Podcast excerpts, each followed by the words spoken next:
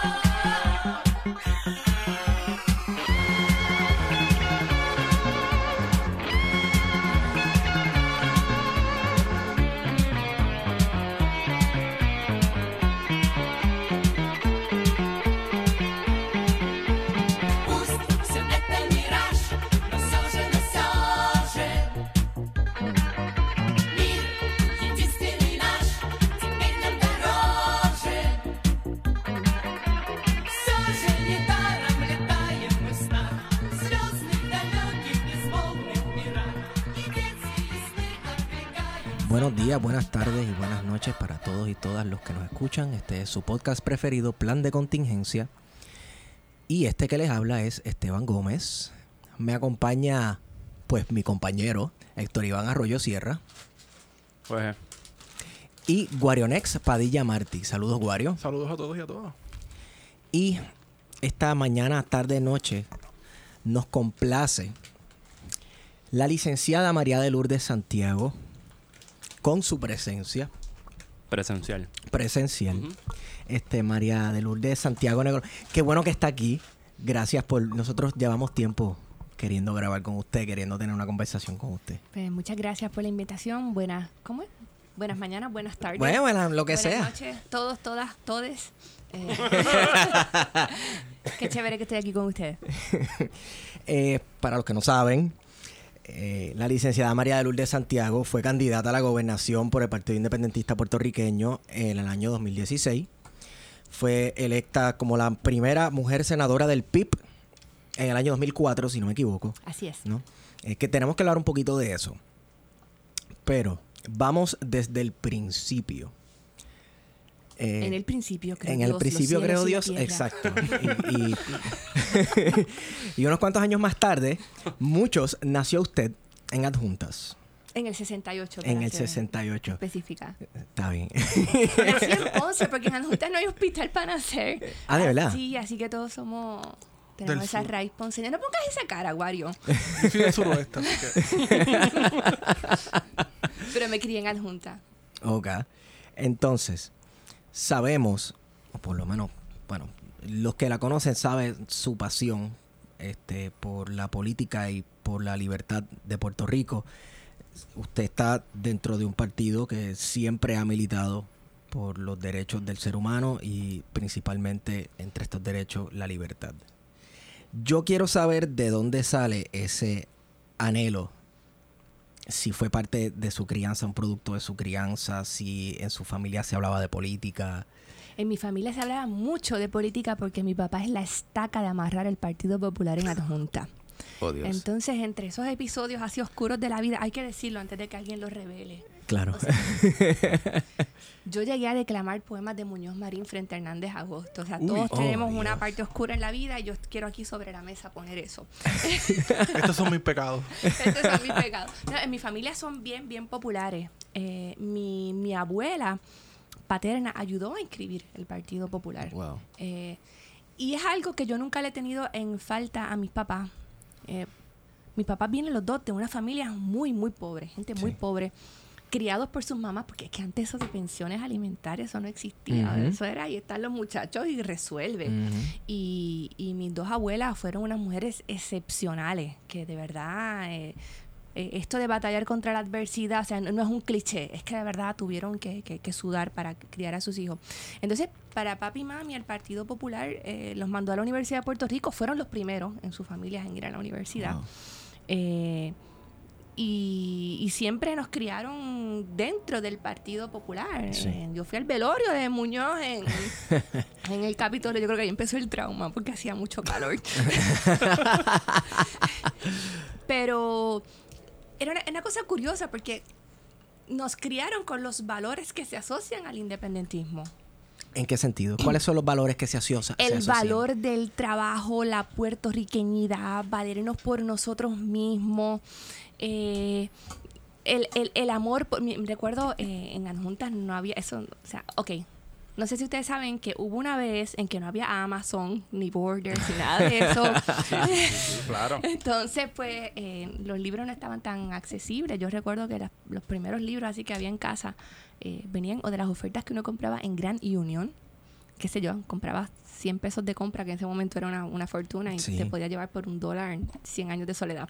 Eh, o de los cuadernos del Instituto de Cultura que eran una auténtica maravilla. Entonces, pues, ¿qué se publicaba? La, la poesía puertorriqueñista, la, puertorrique- la Sí. poesía en muchos casos es po- política, aún dentro del esquema del Instituto de Cultura. Así que mi hermana y yo, yo tengo una hermana eh, cinco años mayor que yo, siempre hemos sido independentistas. Y a mis papás se les hizo un poco difícil, bastante, muy difícil eh, de digerir. eh, cuando fuimos funcionarias de colegio por primera vez, tuvieron una semana sin hablarnos. Wow.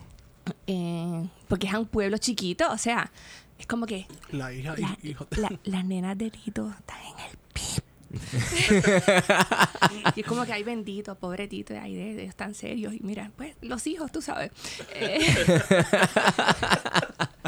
Pero desde entonces eso ha cambiado mucho y, y- y son muy solidarios. Y, y cuando, cuando yo he sido candidata al, al Senado, eh, papi me pide papeletas modelo y hace una cruz debajo de la pava y una cruz al lado el nombre mío para enseñar a votar mixto. Eh, y, y eso yo lo veo, ¿verdad? Me, me parece que es un gesto de amor tan grande de, de mi papá y, y votaron por mí a la gobernación y todas esas cosas. Y en adjunta eso fue un chisme muy grande. que Tito y Aide no, no apoyaran a, a David Bernier porque votaron por su nena. Ujú. Es que, eh, bueno, en Puerto Rico sufre de algo aquí que la política es tradición familiar. Pero tradición familiar que raya pues en el rito, ¿no? Parecen casi ritos. Este, yo fui popular y tú serás popular y tus hijos serán populares. Eh, y hay casos en los que, por ejemplo, como le pasó a usted, que dentro de las instituciones del Estado Libre Asociado, ugh, como el Instituto de Cultura puertorriqueña, sí habían unos gérmenes de independentismo, porque se sabe que pues, el Instituto de Cultura puertorriqueña hacía publicaciones independentistas. La obra de Hostos, por ejemplo. Co- Como una forma de cooptar a los artistas Sí. independentistas, Exacto. ¿verdad? Eh, Sí, la- sí, las mejores ilustraciones de, de- de la época y todo. De hecho, don Gilberto Concepción de Gracia se opuso a la fundación del Instituto de Cultura porque veía que Oh, iba sí. a ser un instrumento de, pa- pa- para cooptar al, al- al independentismo. Como cultura teledirigida. Algo así. Exacto, sí. Eh, Nacionalismo Propaganda. cultural. Sí. Pe- Y un, ese nacionalismo cultural a veces eh, coge las ideas y las ablanda. Y las convierte medio sosas, ¿no? Cuando se trata de hacer desde, desde lo institucional. Que, entonces, eh, Gilberto Concepción de Gracia creía que era para eso. Que como en era- efecto fue. ¿Verdad? Esas son la- la- las paradojas y eso es lo que hace, Sí. yo creo, un, un líder auténticamente visionario. Don Gilberto se movía eh, eh, en unas circunstancias muy duras cuando todavía el Partido Popular era vislumbrado como la gente, como mis papás, ¿verdad? Sí. Como la, la salvación, como la posibilidad de progreso. A mí me parece especialmente admirable eh, eh, eh, eh, eh, esa gesta de la- del nacimiento del Partido Independentista en los momentos de la persecución más dura y batallando también con las otras corrientes como el Partido Nacionalista que tiene una perspectiva muy difícil de la lucha. Eh, y esos fueron los que, ¿verdad? Los que sembraron la semilla que nos permite estar hoy aquí. Sí. ¿Cómo entraste al PIB? Bueno, como uno entra en todos los pueblos porque te va a buscar el, pre- el- el presidente del comité, sabe que hay unas pipiolas en esa casa y un día se aparece a ver si podemos ser funcionarias de colegio. Y así fue, Papo Mazol fue a mi casa a pedirme que fuéramos funcionarios de colegio. Y así fue que yo empecé a, a- a participar de las actividades del PIB, aunque no era una, no era una militante muy dedicada. en- yo no fui parte de la juventud del partido en la universidad, por ejemplo. Yo empecé a militar más, más intensamente ya después de graduada de, de Derecho. Eh, que ya entonces comencé a, a- a trabajar con...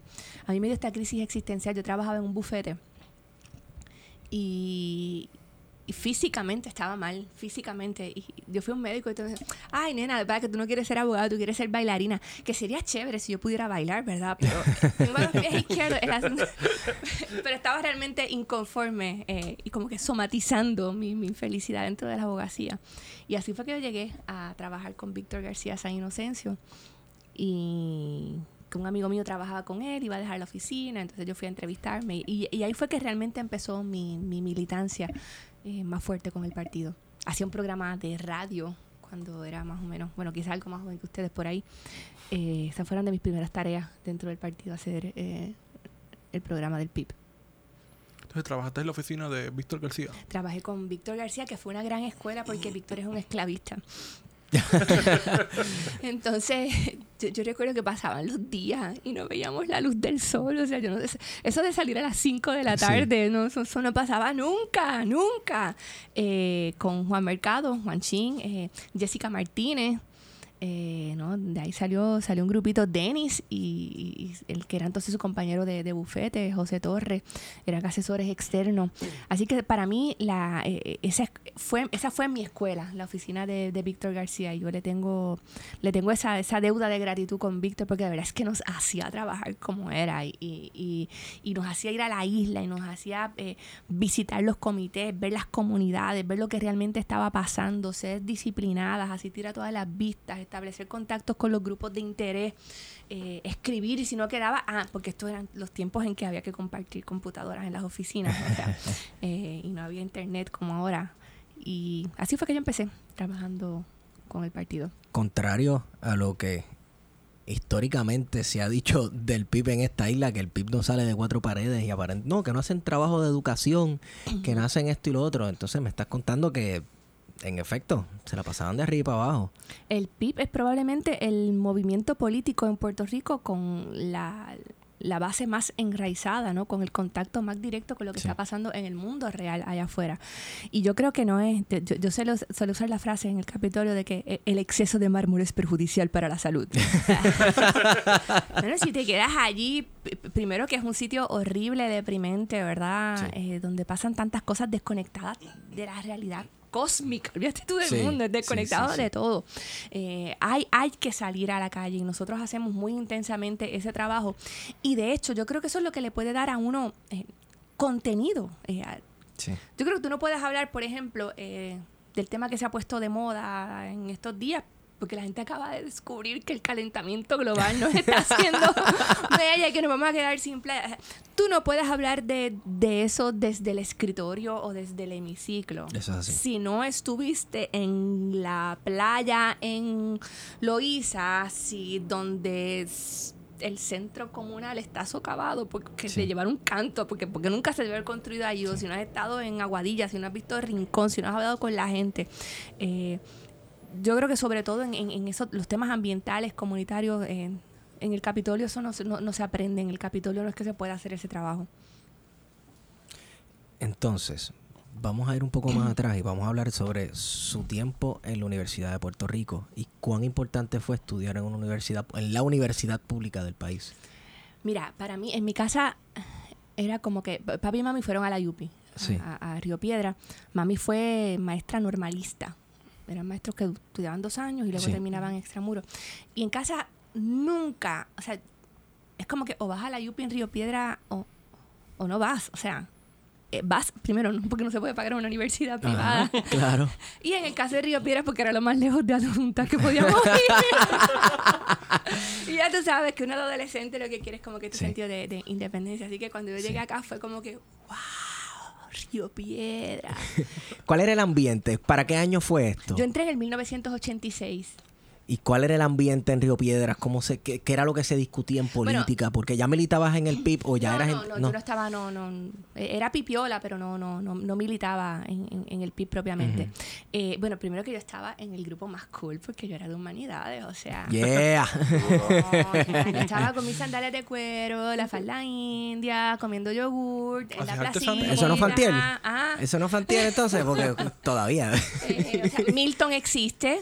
Los que escuchen, los que se conozcan el mito, Milton existe. Eh, yo conocí a Milton, me lo encontré los otros días en Costco.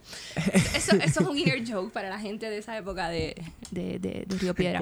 Eh, y yo estudiaba, estudiaba drama. Mm.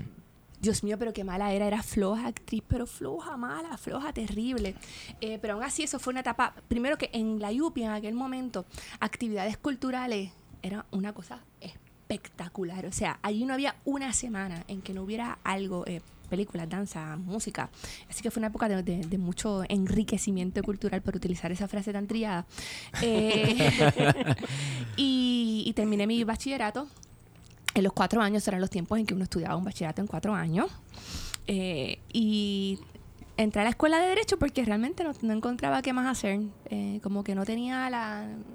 No sé, pensaba que seguir escuela graduada en Estados Unidos estaba muy complicado, no sabía exactamente qué habría estudiado.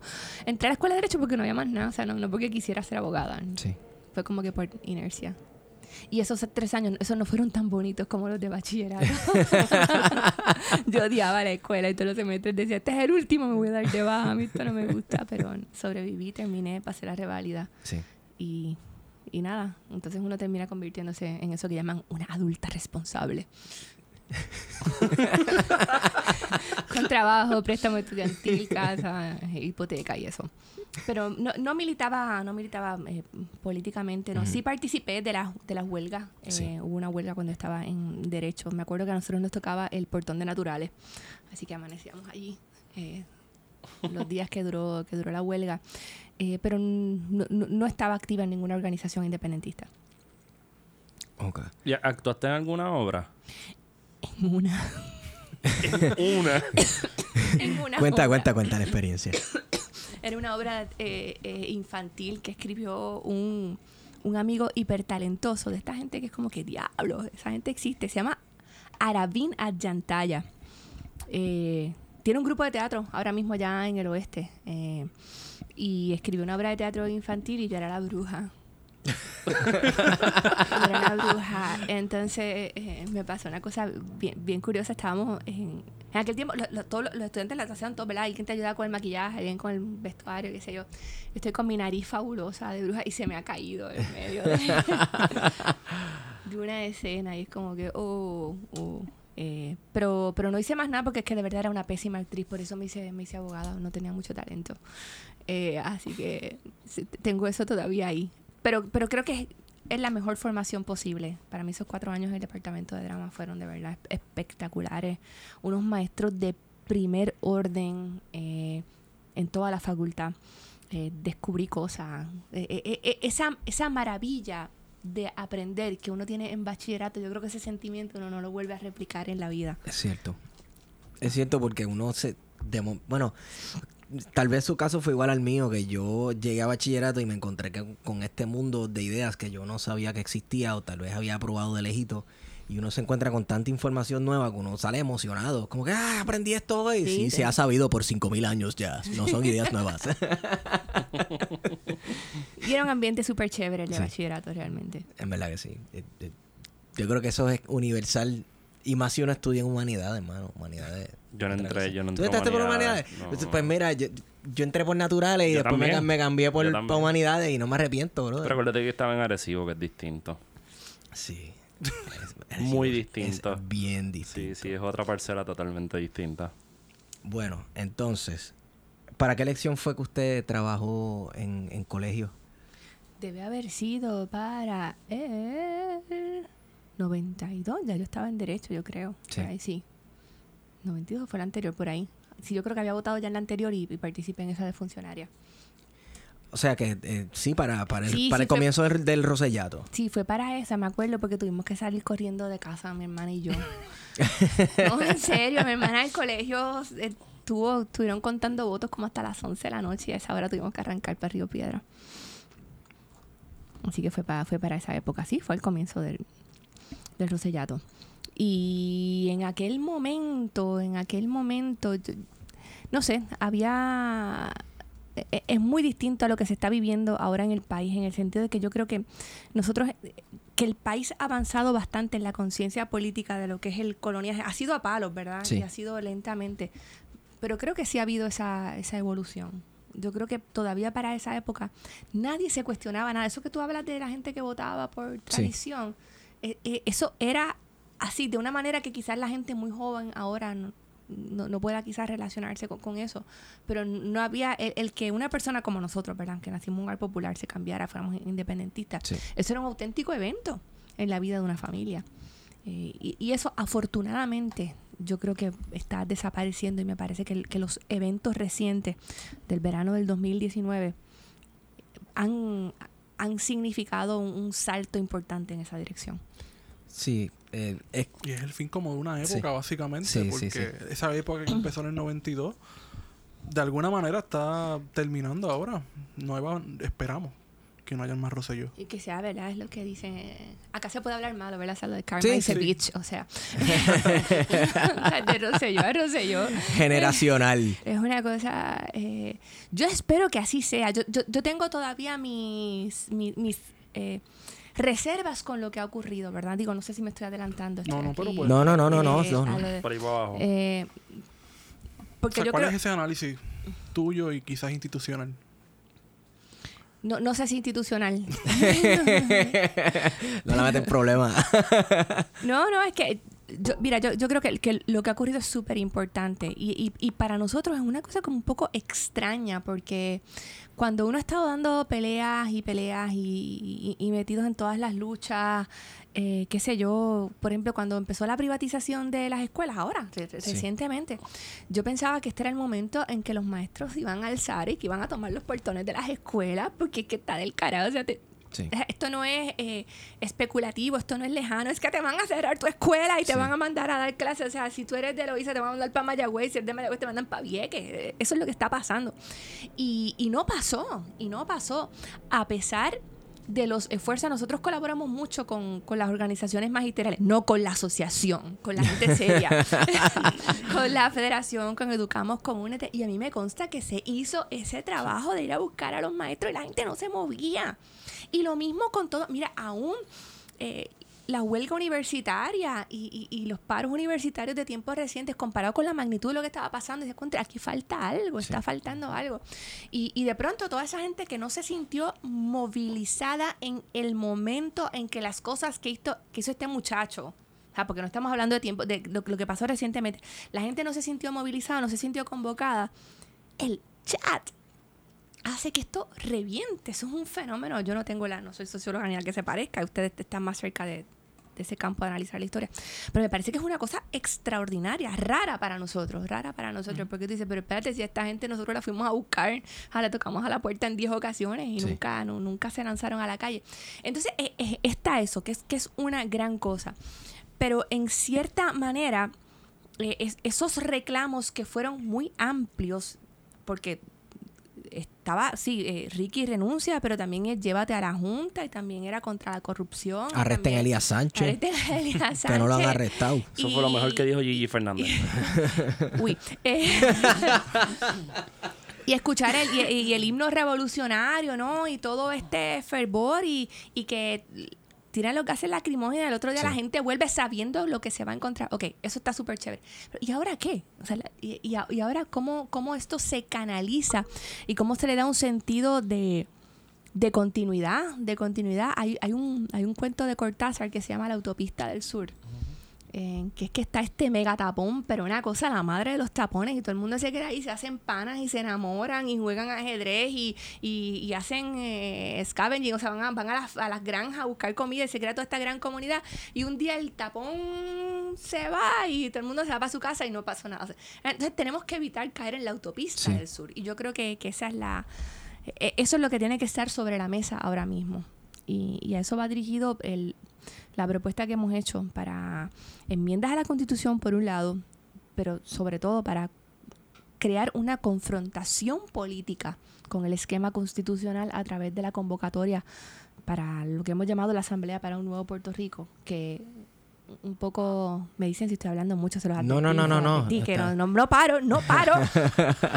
La constitución de Puerto Rico con, con su perfecto diseño colonial porque es una joya. Claro. todo ese proceso del colonial en Puerto Rico es una joya. Eh, impide eh, prohíbe que los puertorriqueños nos convoquemos para algo que pueda resultar en un cambio en nuestra relación colonial con los Estados Unidos. Pues yo creo que nosotros tenemos que retar eso, que de la misma forma que se retó la institucionalidad perversa del segundo Rosellato tirándonos a las calles, también hay que hacerlo en otros ámbitos. Eh, y para nosotros ese es el ámbito de acción política concreta. Hay mucha gente que no, el Capitolio no, no, la política, bueno, a menos que seas un anarco, ¿verdad? Pues Gente, la política es lo que hay, o sea, y a la política hay que devolverle el buen nombre. Y la política tiene que ser la expresión de la voluntad de la gente. Y eso hay que retomarlo. Y, y- y sobre eso es que está fundamentado nuestro proyecto de, de sentarnos a redactar una nueva constitución y a exigir una nueva relación con los Estados Unidos. Así que es una asamblea constituyente o una asamblea de estatus. En síntesis, Las dos. las dos. Las dos. Eh, nosotros creemos que esos delegados que se escojan deben tener dos tareas. Una, diseñar una nueva constitución que atienda cosas bien puntuales. Te voy a dar un ejemplo. En Puerto Rico, en un momento la Carta de Derechos de la Constitución se consideró de avanzada, ¿verdad? Con el derecho a la intimidad específicamente consignado, etcétera. Oye, pero ni el derecho a la intimidad, eh, ni, ni toda la palabrería sobre la dignidad humana han sido en Puerto Rico suficientes para proteger a las comunidades LGBT por darte un tema de un, un ejemplo de un tema en el que yo he sido muy vocal antes de que se fuera mainstream. Cuando Antes nadie- que fuera cool. Sí, cuando no era cool, yo estaba solita en el hemiciclo defendiendo las comunidades LGBT. Eh, pues caramba, pues entonces eso debe estar en alguna parte de la carta magna de un Sí. país, porque es que no podemos dejar que eso se nos vaya por las esquinitas. Eh, lo mismo la protección ambiental. Eh, en Puerto Rico hay una disposición constitucional específica sobre eso, pues mira, no vale ni lo que está, el papel en que se escribió, porque lo que está en estos días, el tema de las resonificaciones y las reclasificaciones, eh, lo de las cenizas que está por ahí, eso, eso, va a volver, eso va a seguir. Entonces, eh, eso por un lado. eh, y, y por el otro, esa asamblea debe comenzar el proceso de negociar con los Estados Unidos alternativas viables para que un día la gente vaya a votar y tenga en la papeleta unas opciones de estatus que sean reales, posibles, prenegociadas, que no sea eh, lo que hemos visto hasta ahora en todas las votaciones, que es Sí. el concurso de... Y la estadidad es... eh, con representación olímpica, o sea, ¿dónde queda Gigi en todo esto?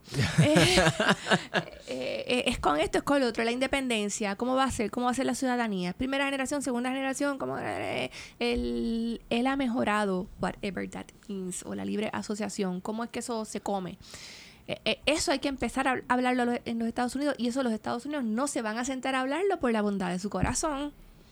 Entonces, por eso, y, y ese era el tono de mi campaña a la gobernación, Sí. nosotros tenemos que ser confrontacionales desde las posiciones electivas. Las posiciones electivas son importantes, son la plataforma, deben ser la plataforma para la confrontación.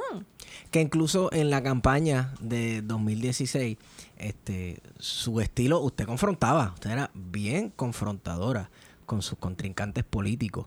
Claro, Cosa que, o sea, si alguien, si unas personas contra quienes tú estás corriendo en una campaña política, sabes que son parte de la razón por la cual el país está jodido, la gente piensa que uno le tiene que pasar la manita, ¿no? Vamos a jugar el juego diplomático de la política, eh, que gane el mejor y qué sé yo qué rayo. Pues no, Digo, si tú- uno tiene que estar en un plantel de... de- uno le da las buenas tardes a todo el mundo, Ah, no, cool, claro. tú sabes, pero aquí eh, no puede ser esto de todos juntos ya, o sea, eh, esta cosa como que del musical todos agarrados de Sí, la mano. sí, sí, La, sí. la, la, esto no es de Sound of Music, o sea, esto es política. Y es para cambiar el país y esa gente no quiere cambiar el país, pues entonces tiene que haber confrontación y tiene que haber fuerza y tiene que haber eh, pasión por lo que uno está haciendo. Yo creo que si tú, en una situación como la de Puerto Rico, si tú no haces la política desde la indignación, desde, eh, eh, desde la resistencia, mano, agarra tus cosas y vete para tu casa y ponte a ver Netflix, no sé, ajá, pero, pero, pero en política no esté. Y a mí me da pena que a veces hay gente que tú piensas que tiene mucho que aportar al país, mano, y terminan en el acomodo y en la cosa, porque tenemos que ser inclusivos y tenemos que... No, mano, no, inclusivos no, inclusivos para... Pues tú puedes tener unos debates amplios, tú puedes tener... Pero yo creo que en, en los principios hay que ser intransigente. Soy intransigentemente independentista y creo intransigentemente en que este sistema tiene que cambiar, no solamente en el tema del estatus. Yo creo que este país tiene que cambiar de manera fundamental. Aquí demasiadas cosas están mal. Eh, y si no es así de verdad, pues no vale la pena hacer política. Pues entonces uno, no sé, monta una organización sin fines de lucro y da talleres de De resiliencia. autogestión y carajo. Wow, mientras usted estaba hablando me acordé de estas palabras que serán por siempre inmortalizadas en la psiquis puertorriqueña. Para la Junta, ni un vaso de Ni agua. un vaso de agua. Tú sabes que la gente me escribía que eso no era cristiano. Y yo, pero por favor, hermano. Pero es que eso fue eso Gente yo no- tomándolo súper literal. Sí. Pero es que en, en, en, en la gobernación, o sea, uno veía a Ricky Rosselló diciendo que el, asunto era hablar con la Junta. Alexandra Lúgaro decía que mi posición era absurda porque a mí me preguntaban, eh, eh, bueno, y si usted como gobernadora no obedece y la mandan a arrestar, pues que me arresten. Y Lúgaro decía, ¿y para qué queremos una gobernadora presa? ¡Contra! Aquí planeta Tierra, aquí planeta Tierra. Porque tenemos que hacer una declaración al mundo de que en este país no estamos arrodillados. Y esa declaración se debe hacer desde las posiciones políticas. Para eso es que es la política. Por eso ahora mismo estamos en una paradoja electoral. Si se le puede ll- llamar así. Porque uno dice, bueno, es que aquí la- los puestos electivos no valen nada porque al fin y al cabo lo que se hace es lo que diga la Junta. O sea, Sí. la- el, el lenguaje de promesa es una cosa tan cínica y tan cínica. Esa parte que dice que el presupuesto eh, se considerará aprobado por la legislatura, que nunca lo vio. Se considerará firmado por el gobernador, que nunca lo tuvo en su escritorio. Y, y- y se acabó. Eh, bueno, pues un- un- uno, uno, uno tiene que co- contra eso asumir esa posición de confrontación absoluta. Yo creo que eso es por diseño. Esta cuestión de que la política aquí no sea de confrontación y que no sea de indignación y que sea Es la idea de la gran familia. la gran familia o La que Casa no es, Grande, que es el lema del Partido Popular, ¿no? que no es que no es más que otra cosa que la, La Casa Grande sin agua. Están a cubito, Está difícil pasar mapa Están ahí. a cubito. Pero, cabrón, bueno, como porque- tienen que hacer la limpieza, pero no, no, Ese- ese no pueden hacer la bueno. limpieza porque Está no hay cabrón agua. porque siempre decían que el PIB vivía del fondo electoral. Ay, mira, a mí de verdad es, es como una satisfacción perversa que me dio esa. que el PIB vive del fondo. Bueno, oye, vamos a hacer una. Eso es un mito. Mitos y leyendas del Insertar el este de los profesores riéndose. Exacto. Oye, puedes hacer eso ahora. Mito- mitos. Bueno, eh, eh, ¿verdad o mentira? ¿Llegó en el jet de Rubén Berríos directamente desde Miami o en el Rolls Royce de, no sé, de Rubén Berríos que primero, lo tiene estacionado primero, y, en y esto es una del declaración institucional. Yo quiero manifestar que el Partido Independentista puertorriqueño se encuentra profundamente ofendido de que se le adjudique que al líder de nuestra institución, ese baluarte de la independencia que es Rubén Berrío, tiene el mal gusto de mudarse a Miami. Gente, Barcelona, Florencia, no sé, Buenos Aires, lo que sea. París. París, Ro- pero Miami.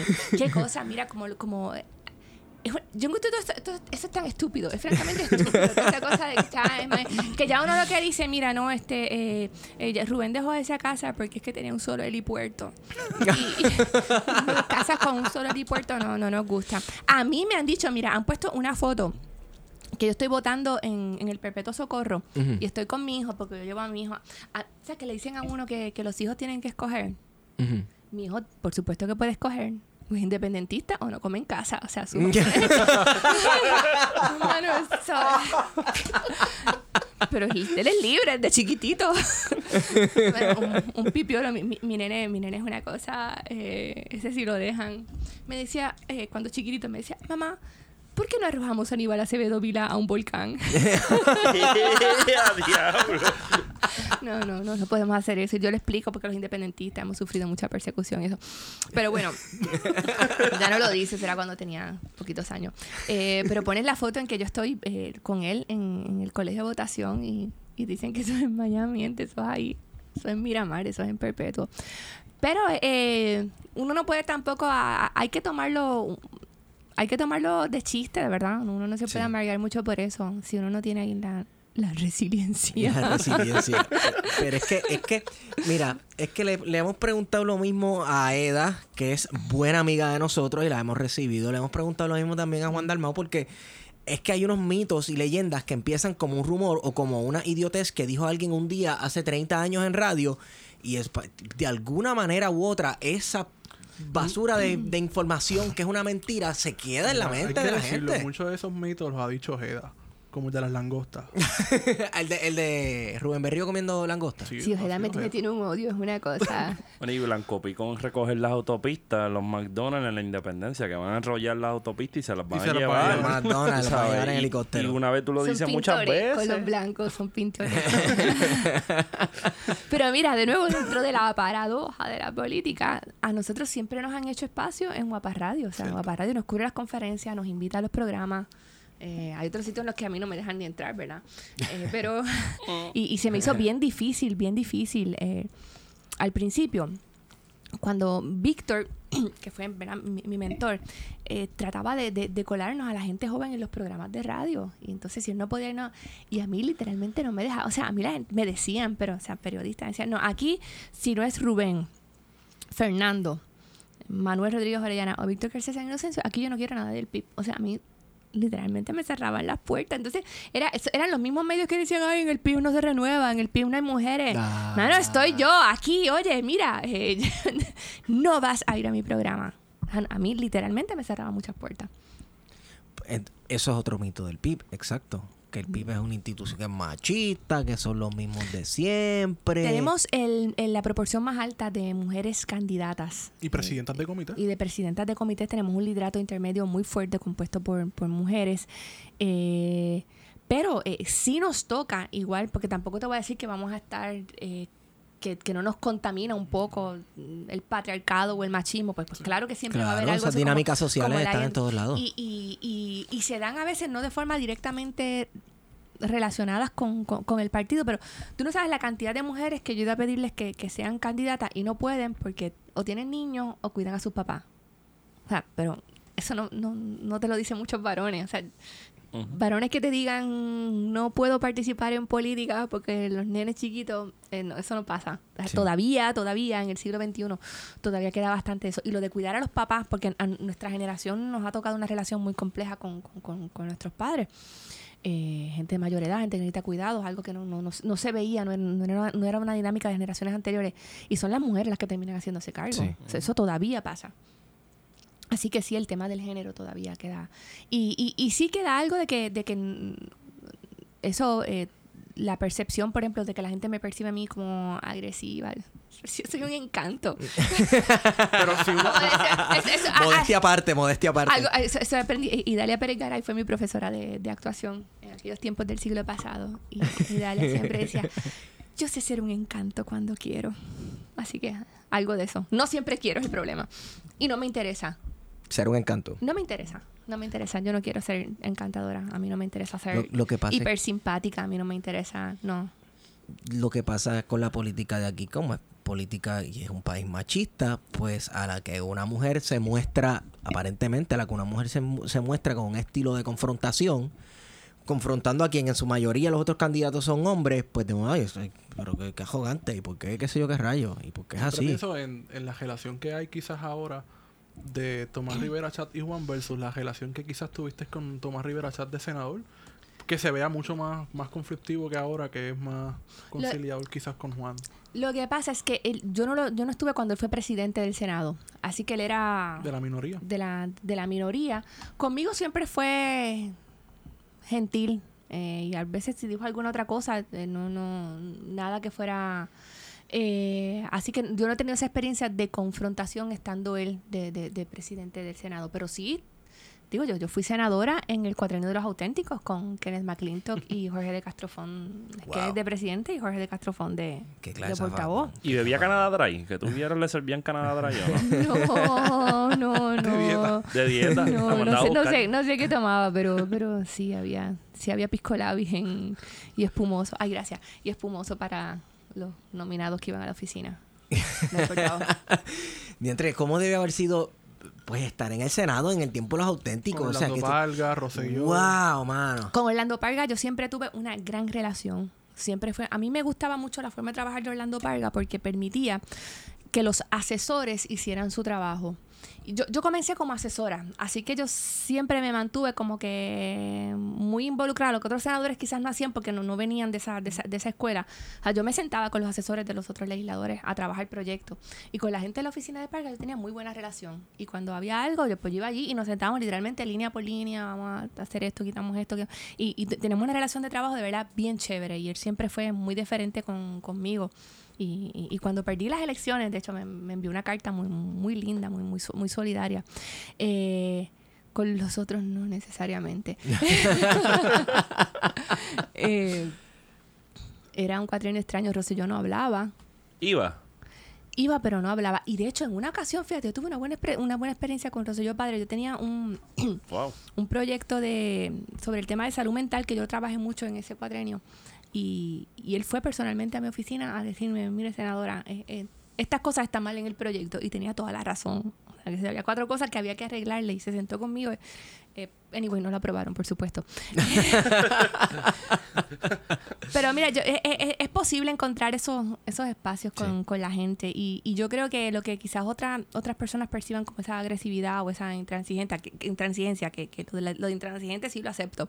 Eh, pero, pero tiene también yo creo que eso me ha permitido a mí, un- uno se, una se gana un respeto, ¿no? Y, y hay cosas, a mi oficina nunca fue un cabildero ah, con algo así sospechoso, fishy, con algo, Ajá. jamás, jamás, o sea, es que, ay bendito, uno sabe para lo que trepa. a mí nunca nadie fue a hacerme una, una, una Elía no propuesta, pasaba por allí. Nada, para nada, ni, ni, ni nadie, de verdad. En, en un cuatrenio que hubo mucho de eso, ¿verdad? Había muchos señalamientos de, de acercamientos indebidos y yo nunca tuve que bregar con, con eso. Y, y cuando me tocó quedarme sola de toda soledad, como fue el caso de la, de la resolución 99, que yo, yo creo que ese ha sido mi, mi momento legislativo más, más difícil, más difícil. Eh, esa era una propuesta para que el matrimonio entre hombre y mujer se elevara a rango constitucional. Para esa fecha se estaban dando ya los movimientos de los Estados Unidos de que ya el infame delito contra la natura no Sí. podía considerarse como tal, se estaba hablando ya del matrimonio gay y entonces eh, se quería elevar a rango constitucional para impedir que mediante legislación se pudiera algún día permitir que las personas del mismo género se, casaran. Eh, y aquello fue, fue bien duro y, hay gente dentro, de- aún dentro del partido que, que, no comparte mi postura. Pero para esa época no había, ¿verdad? No, había, no había tanta militancia en las comunidades LGBT y fue, fue un debate. En el- la única persona que habló a favor de la, a- a- en contra de, de- de la medida eh, fu- fui yo. Y fue, y este les voy a hacer este, este- este- es que este es un buen cuento legislativo, es mi cuento legislativo favorito. Ese, esa resolución se aprobó. Solamente le votamos en contra Sira Mari González y yo. Y pasó a la Cámara. Y cuando llega a la Cámara, en ese entonces estaba Albita Rivera, de representante, y Albita se las traía. Y Albita, tenemos desacuerdos en cosas insalvables, pero en el tema del género, Albita siempre fue una pionera dentro del PNP. Dentro del PNP. Entonces, Albita dijo que ese proyecto no se iba a aprobar. Yo no. Ahora, que si alguien quería, si lo bajaban, si querían aprobarlo y lo bajaban a debate, que no había ningún problema, pero ella tenía unas cuantas cositas que decir de la vida familiar de algunos legisladores. Ah. Entonces, Albita preparó un sobre Manila y le escribió bien grande en Magic Marker afuera la lista. Y andaba con ese sobre todo el tiempo. Todo el tiempo. Ella iba a las vistas, ¡pam! Genial. La lista. La veías por el pasillo, la lista. Llegaba al hemiciclo, la lista. Bueno, de ahí fue que El salió... proyecto en la medida no se aprobó. Mira, eh, eh, en la cultura popular de ahí es que salió las fotos de, ¿De Arango? de Arango. Oh, sí. Después de ese proyecto. Pues algo por ahí sí, más o menos, o sea, en términos de... Que No, no, no sé si estaba en el puso sobre fin de a su carrera pero- política. Pero, pero para que vean que a veces un poquito de presión funciona. Está buena esa estrategia. No necesariamente dentro de un hemiciclo. Porque que te veas por ahí caminando con, Con la lista. con un folder si te asusta, eh, Sí. es por algo. Sí, la lista. La, la prueba, la prueba es que no, no, no, no llegó, se, se colgó el proyecto. En, en una que no había gente en el hemiciclo, los tres portavoces se pusieron de acuerdo, informe negativo, va. Como senadora, ¿cuántos proyectos le radicaron? O sea, le, le aceptaron que usted haya radicado. Ay, en mi- yo creo que ninguno se convirtió en ley. Uno se convirtió en, en- en ley en mi primer cuatrenio, que fue coescrito con, con Silamari, que fue la ley de acompañamiento en el parto. Eh, y enmiendas a la ley de lactancia y algunas cosas de la ley 54. Eh, pero los proyectos pesados, eh, no, no, desafortunadamente. Yo creo que el cuatrenio pasado no recuerdo que ninguno. El cuatrenio pasado me intentaron chantajear para que el de la cesárea se aprobara. Para que yo tuviera una ley con. Se pueden ir por donde vinieron, pero esa porquería no la voy a firmar. ¿Cómo fue, ¿Cómo fue que te intentaron chantajear? Porque yo, yo había radicado un proyecto inspirado por el obstetra que me ayudó a traer al mundo a mi hijo, eh, Sonny Rivera, cubano, eh, un médico fuera de serie. Tenía de las tasas de cesárea más, más bajas en Puerto Rico, 10% en su práctica. Decía que él, no era, que, que él era en realidad una partera. y, y Sony me dijo que si uno obligaba a los médicos a divulgar información, el comportamiento clínico cambiaba. Que cuando él dirigió obstetricia en el Ashford, él puso una pizarrita y todo el mundo tenía que anotar los partos y la cesárea. Bajó inmediatamente el número de cesáreas por el peer pressure, que significaba una pizarra en un lounge de los médicos. Me dijo, si esto se hiciera en Puerto Rico, así, y así fue que nació ese proyecto de exigir que los médicos divulguen la tasa de cesárea, que no es algo tampoco exótico. En, en Inglaterra, por ejemplo, el Sistema Nacional de Salud obliga a la divulgación de todo. Tú entras hoy a computadores, sabes, de, de los cardiólogos, de, de- de todo. Eh, y en Puerto Rico ese proyecto yo lo radiqué primero bajo el cuatrenio de, de Aníbal. Eh, se aprobó en Cámara y Senado y creo que de forma unánime y Aníbal lo colgó se reunió con el Colegio de Médicos y colgó el proyecto. Eh, y lo volvió a radicar entonces en el cuadrenio pasado. Se aprobó en Cámara y Senado y cuando llegó a la Cámara le hicieron un montón de enmiendas para crear una comisión que evaluaría eh, la comisión multisectorial y Sí, todo el cuento, sí, y sí, la mesa de cosa, la diálogo. esa. Y- Claro que sí. Y no, este, que si tú, ¿verdad? Si tú estás de acuerdo y entonces lo pasamos y no, esa porquería no. A mí no me interesa, esa- quédense con eso. Entonces aprobaron con un montón de, de enmiendas, así que fue a comité de conferencia. Y Batia me nombró a mí presidenta del comité de conferencia, que nunca se había hecho, que se nombrara a alguien de la minoría a representar al cuerpo en un comité de conferencia, que es una gran ficción legislativa, porque es un comité que nunca se reúne. Jamás en la vida, eso no existe, es una mentira. Eh, está ahí, ahí con el ratoncito de los dientes. Y, Y la estadidad al lado. y la estadidad. y, la, y la presidenta de la Comisión de Salud de la, de la Cámara, Lidia Méndez, dijo que conmigo ya no se iba a reunir. Que conmigo no. Bueno, se reunió y no pasó nada. Eh, así que le debemos a una mujer. Por eso el tema del género hay que condicionarlo. O sea, aquí hay un montón de mujeres en política que son gatilleras de la desigualdad. Sí. O sea, que esto no es un asunto de cromosomas. Porque ese proyecto lo colgó una mujer, Lidia Méndez, con el voto de las otras mujeres de su delegación. Que vienen después con el cuento. No, no, no, no. aquí- Es que aquí si las mujeres no ocupamos un espacio político real con nuestra perspectiva, ¿qué es lo que realmente quiere decir perspectiva de género?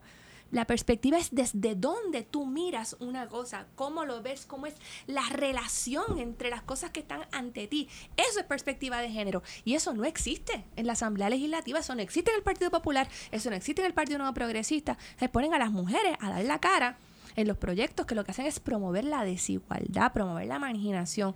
Entonces, no sirve de nada decir tengo a tantas mujeres en posiciones de poder si lo que hacen es hacerle daño a las mujeres. Sin mirar a nadie, Ricardo Rosselló, que esta administración, bueno, no esta, la, pa- la Bueno, antepasada. también, también es la mismo. antepasada administración, la de Ricardo. Rosselló, se jactaba de que tenemos no sé cuántas mujeres, que si jefas de agencia, que si esto, que si lo otro, y mira cuáles son los proyectos No, que estaban sea, radicando. O olvi- sea, ¿A quién le ha hecho más daño a Puerto Rico que Tania Vázquez? Bueno, ¿qué, qué hace esa mujer que dirige recursos naturales, Sí, dirige la Junta sí, de sí, Calidad sí, sí. Ambiental? Y, y- y esa es la matona de AES, eso es lo que es. Esa, es- esa gente existe para representar los intereses privilegiados. O sea, no es un asunto de que tengas ovarios, por el amor de Dios. O sea, el útero no define qué tú vas a hacer en, en política. Y entonces, pues, ok, las tienes en, mujer- en, en- en posiciones de poder, representando al poder que siempre ha sido, no al poder transformador, pues no deben, no, no sirven, o sea, no, eh, le, le hacen daño al país. He dicho. De paso, hablemos de esos proyectos ambientales, porque ya que estamos hablando de Tania, de que presentaste en, la, en el cuatrillo anterior. Pues mira, nosotros tenemos, hay varios proyectos que son, algunos que son emblemáticos. A mí, yo le tengo mucho afecto al, al, proyecto de ley de costas que nosotros venimos radicando desde mi primer cuatrenio, en el que empezó en el 2005. Porque ese es un proyecto que de verdad es el resultado de una gestión colectiva y multisectorial. Ese proyecto no se escribió en mi oficina. Ese proyecto lo escribió un grupo de gente de el oeste, eh, ahí trabajaron oceanógrafos, mareógrafos, biólogos, abogados, líderes comunitarios. Eso fue un junte bien chévere, de verdad, de gente que parió un proyectazo, un proyectazo. Un poco agresivo, la, la versión inicial era prácticamente para que tuviéramos que, que expropiar el condado y tumbarlo. Así que yo Que no estaría mal. En mi libro, en mi libro, es mi libro eso no está mal. Pero estaba un poco, ¿verdad? Uno pensando, bueno, quizás si le quito eso lo hago más digerible. Bueno.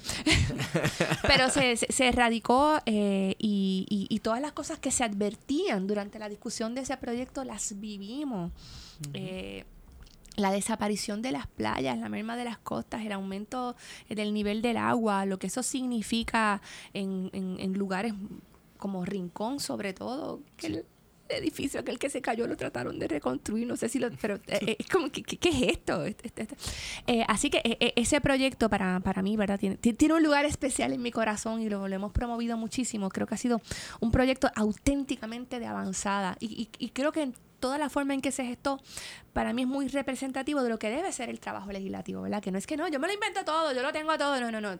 Hay que ir al mundo, allá afuera, el reino de este mundo. Pero es que ese es el problema de ego que tiene el Partido Popular Democrático y el Partido No Progresista, que son los partidos dominantes en la política de este país, que si no tiene la huella de ellos, ese proyecto no pasa.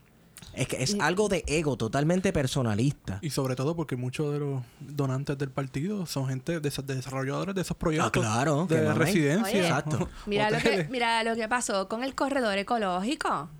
El corredor ecológico, este es otro cuento legislativo.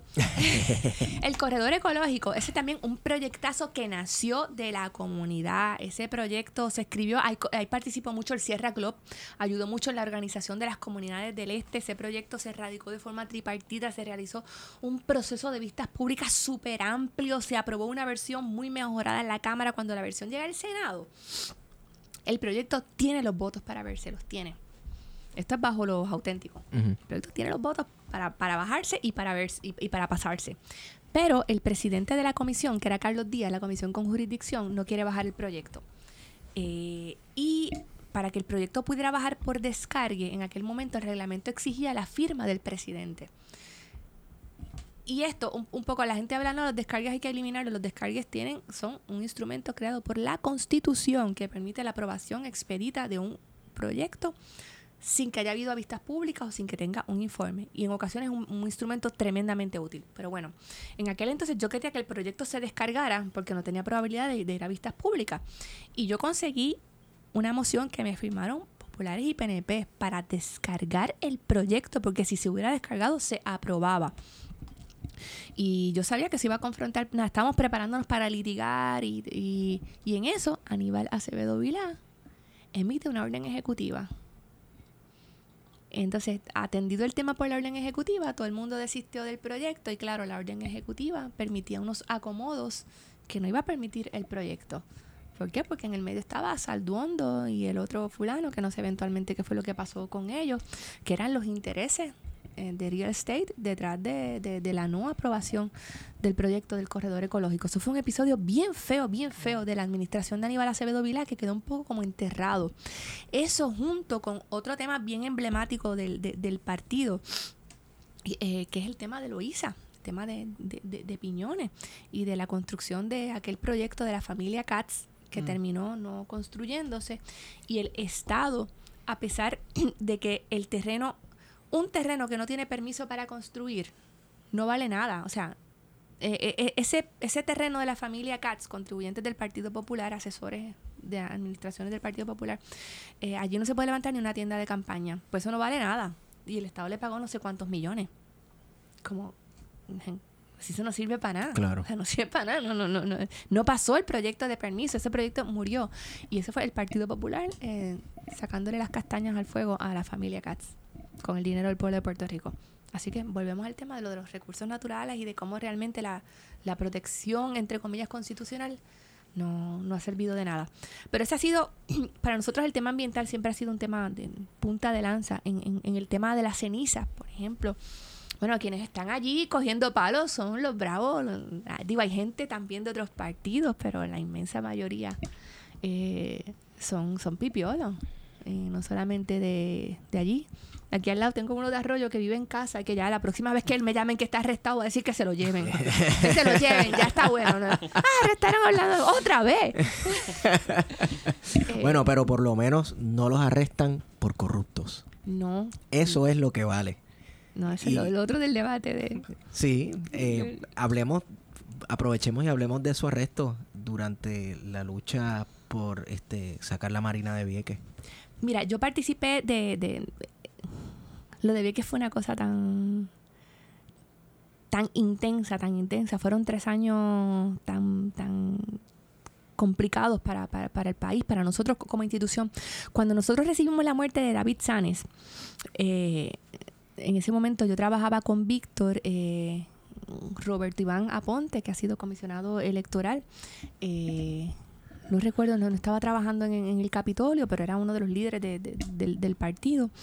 Y nos hablamos y no- no- nosotros tenemos que hacer la madre de los piquetes allí en Ceiba. Tenemos que hacer algo realmente impactante. Íbamos, Rubén era senador, íbamos donde Rubén. Rubén, aquí tenemos que hacer una convocatoria. Todos los comités de la isla, tenemos que ir, pero eso tiene que ser ahora. Y llamar. Y nosotros, y Rubén nos ha mirado como que con esta frialdad y nosotros nos sentimos tan heridos.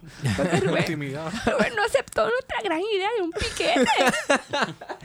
y nos fuimos de allí, pero hermano, este Rubén de verdad no va a hacer nada. Pero ¿cómo es posible? Acaban de matar a alguien en ese pieque y nosotros estábamos al otro día o a los dos días. Yo tenía una reunión del comité de San Juan y me llama Fernando Martín me dice, sube inmediatamente, Rubén va a entrar a Vieques. Como que- Pues, obviamente, ¿verdad? El piquete va. Sí. Eh, no, Rubén lo que había decidido y, y- y así comenzó que íbamos a entrar a la, a la zona a la zona restringida. Y, y ahí comenzó esa, esa tarea de, de tres años que nosotros pensábamos, el referente que nosotros teníamos era Culebra. Y en Culebra los arrestos fueron bien rápidos, ellos no estuvieron ni una semana. Ve- Hicieron la capilla y ya los arrestaron. Eh, y, además, y Culebra estaba al lado de la carretera y era como que súper fácil la cuestión en Vieques. había que montarse en una lanchita de pescador, el trayecto era de casi una hora. Eh, pero nada, ese, se montó el campamento con un grupo como de... El grupo eran como ocho o nueve personas. Eh, entramos un sábado, el día antes de las madres. Pues, y pasamos el día allí y nos fuimos y al otro día regresamos y al otro día volvimos y pasó el lunes, el martes, el miércoles, el jueves, el viernes, el sábado y nos arrestaban y llegó el domingo y la gente ya tenía que irse, había estudiantes del colegio que estaban en finales, entonces tenían que irse, había que conseguir quien, quien volviera, quien hiciera el relevo y entonces nos tocó un grupo de campistas bien flojos, bien flojos, Eh, las papas majadas con arena es una cosa espantosa de comer, no, no, no, un desastre y, y y nos digo, bueno, pues esto hay que, hay que estructurarlo y se inició un proceso de, se hacía un relevo todos los lunes, se mantiene una disciplina muy, ¿Cómo muy, se hizo muy el, sistema de relevo? Decidimos que te- tenía que haber un mínimo de 8 o 10 personas cada semana y todos los lunes le tocaba a un comité. Entonces, pues decíamos, el comité de aguas buenas, te toca el lunes que viene. Y mandaban a 10 personas en lancha, regresábamos los otros, todo esto con la ayuda de los pescadores que fueron esenciales en, en ese proceso. Nos- eso fue en el 99, en el 2000 Rubén era el candidato a la gobernación y nosotros tratamos de persuadir a Rubén, yo me acuerdo como hoy de esa reunión que tuvimos ayer en la playa. Dile, Rubén, tú no puedes hacer campaña aquí, que no puedes. Hay debates, hay compromisos, tienes que ir a los sitios. Y Rubén dijo, yo no me voy de aquí hasta que me arresten. Yo tengo la minuta de, de, de esa. Rubén, es que no puede hacer. No hubo, bueno, dijimos, bueno, Rubén, vamos a hacer eso. Conseguimos, no sé, que te vayas en avión y entonces vuelves por la noche. Y, y no, de ninguna manera, no hubo forma de sacarlo de, de allí. Así que fue una campaña extraña porque teníamos a- a- al candidato a la gobernación allí. Sí. Eh, yo era notaria, a mí me tocaba ir a notarizarle los, los informes. Eh, Y después de eso, pues entonces vinieron las entradas, una vez se hacen los, desalojos del, del 4 de mayo. Entonces vienen las entradas siguientes y nosotros hicimos campaña con buena parte del liderato preso en un momento u otro. En el primer grupo se arrestaron, fue el grupo grande, había 125 personas y fueron unos arrestos tremendamente dramáticos. O sea, por una ofensa. Se llama en inglés petty offense. Es, Sí. es menos que un misdemeanor. Sí. Es como que algo por lo que te dan una palmadita en la mano, 10 pesos de multa, te vas para tu casa. A los pipiolos los iban a arrestar. Eh, por ejemplo, a Fela, que era nuestra candidata en Aguas Buenas, a Fela la fueron a buscar saliendo de misa en Aguas Buenas. Eh, y así a gente por, por toda la isla. Entonces, lo- bueno, nosotros, que era una cosa ridícula, porque igual los pipiolos, nosotros, nosotros hicimos eso porque estábamos dispuestos a ir presos. Así que había que darle estamos hablando que iban por los campos a buscar gente y que darle instrucciones por teléfono a los alguaciles porque no sabían llegar a... Mira, nosotros somos un alguacil del Tribunal Federal, vamos a ir a arrestarte ahora. Eh, y así arrestaron a, a Diadre. 125 eh, de, los, de los pipiolos.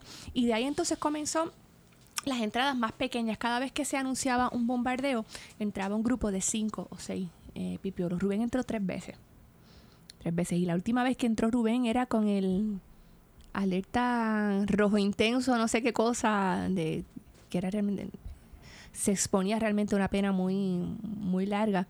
Eh, y en un momento, entonces sí, la era gobernadora y había dicho que, que, que ella la había visto de los ojos de no sé quién y creía que el bombardeo iba a terminar. Y a mí me irritaba tanto que una mujer asumiera una posición tan pusilánime, Claro. algo tan dramático. Claro, claro, claro. Entonces yo dije, eh, al principio no, no, no, el partido no veía con buenos ojos que siguieran entrando mujeres por las experiencias que hubo con el primer grupo de mujeres que entraron presas, ¿verdad? Sí.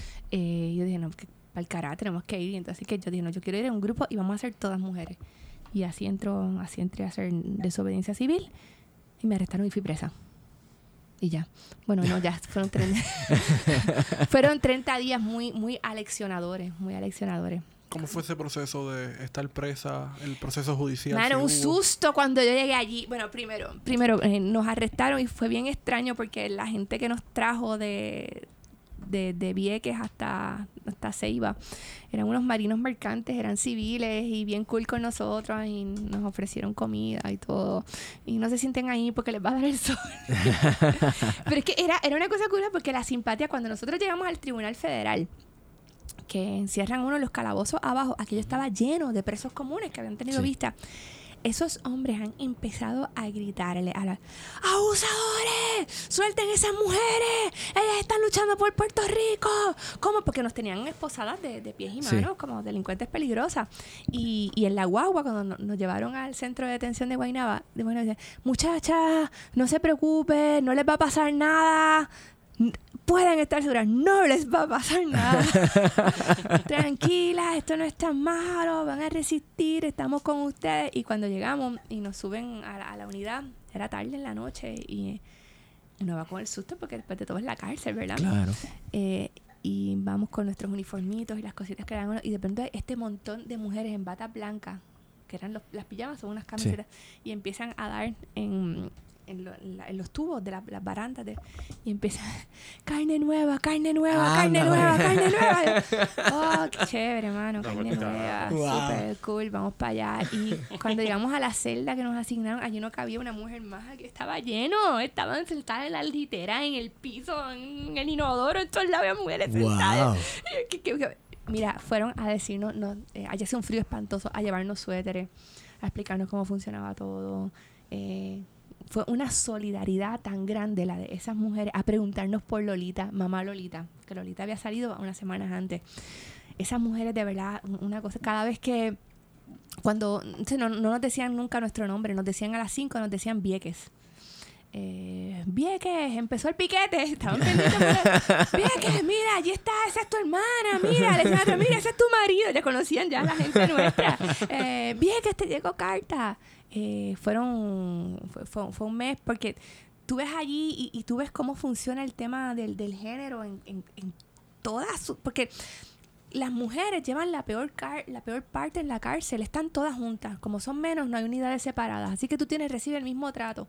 La inmigrante que está esperando, que por cierto, ahí tú ves la diferencia a los cubanos VIP.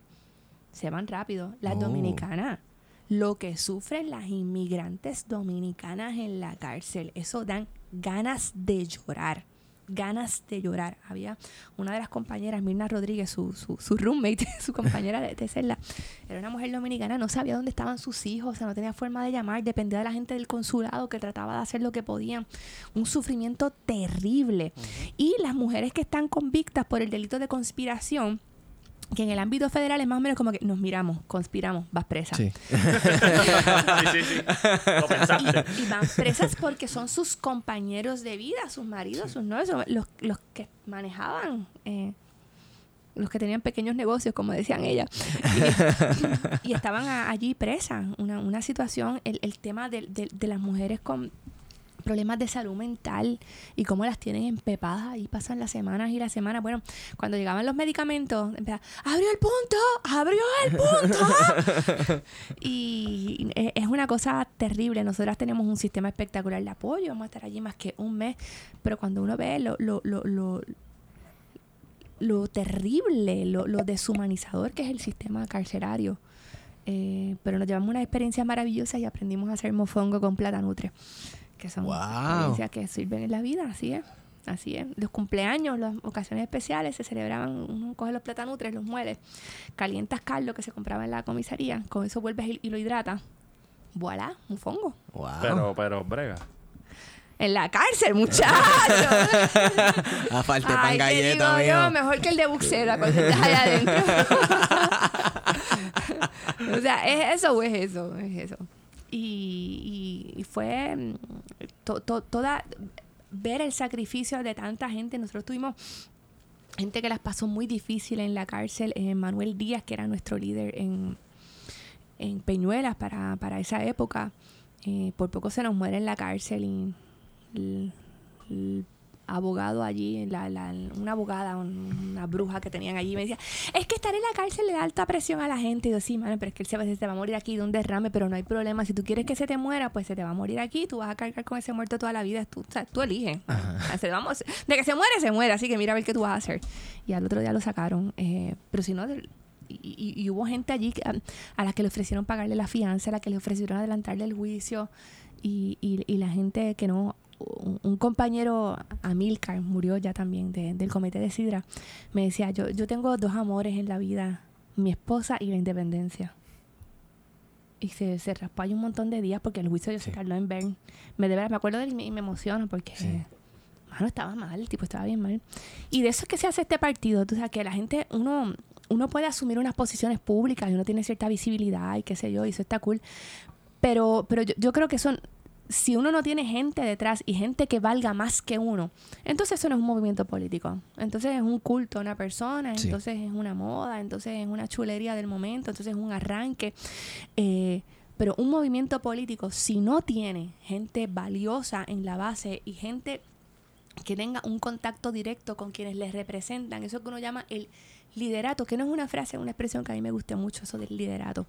Eh, yo creo que los tiempos también llaman a, a otra forma de manejar las estructuras políticas y que nosotros los que tenemos posiciones visibles tenemos que entender que, que, ese es nuestro papel y ya, o sea, que- que aquí la gente pide cosas y que hay que escuchar a la gente. Y ojalá, ojalá que este proceso, un poco, ¿verdad? Engranando con lo, con lo que estábamos hablando del verano del 2019, ojalá y este proceso lleve a, a que eso se extienda y a que más gente sienta ese llamado a, a reclamarle a quienes aspiran a estar en una papeleta que represente las posiciones del mundo real. El reino de este mundo lo llamaba eh, Carpentier. Balderston, un cuáquero que fue arrestado con Rubén en Culebra.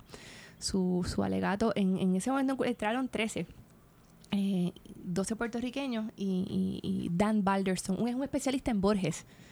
Eh, se ha especializado en la literatura de Borges eh, recientemente. Recientemente no hace bastante tiempo, eh, pero en, entró en Puerto Rico, llegó acá por su convicción política y, y en su en su alocución al tribunal, una pieza realmente hermosa, decía que que él estaba allí como religioso por la convicción de lo que tenemos que hacer por el reino de este mundo. Y, y- y creo que eso es lo que mejor resume lo que debe ser la tarea política, el imperativo moral de trabajar por el reino de este mundo.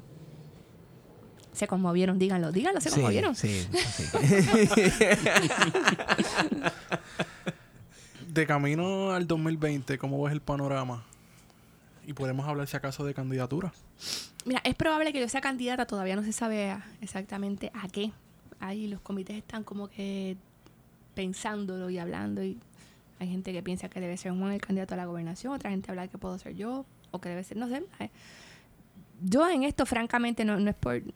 Yo don- donde me tiren caigo y, y, y, y si yo pudiera escoger un mundo ideal, a mí me gustaría hasta no tener que estar tan visible. Yo creo que hay un montón de cosas que se deben estar haciendo por lo bajo y que a veces el ocupar espacios eh, públicos pues te quita tiempo para, para hacer esas otras cosas. Pero no sé, lo que vaya a ser será. Yo, yo creo que, que es un momento bueno para el partido. Yo creo que con lo que ha pasado es difícil empezar esto a hacer contabilidad de votos. Yo creo que es muy temprano para eso. Sí creo, sí creo que que lo que ha ocurrido, y no me refiero únicamente a lo del verano del 2019, yo creo que los episodios de los últimos años, esa acumulación, porque de hecho, ¿verdad? Lo, del- lo del verano fue como que la gota que colmó la copa. Eso es así. Eso no se, do- no se dio únicamente por el chat y no fue del todo espontáneo. Yo creo que hay que ir quitando. Ni, ni, ni fue solamente por el chat, ni fue totalmente espontáneo, ni fue pacífico. Vamos a, vamos a disipar los mitos de la, de la, de la revolución gloriosa. No, no fue así. Eh, pero creo que, que, lo, que para el PPD y el PNP yo creo que, que, que no va a haber vuelta atrás. Yo creo que...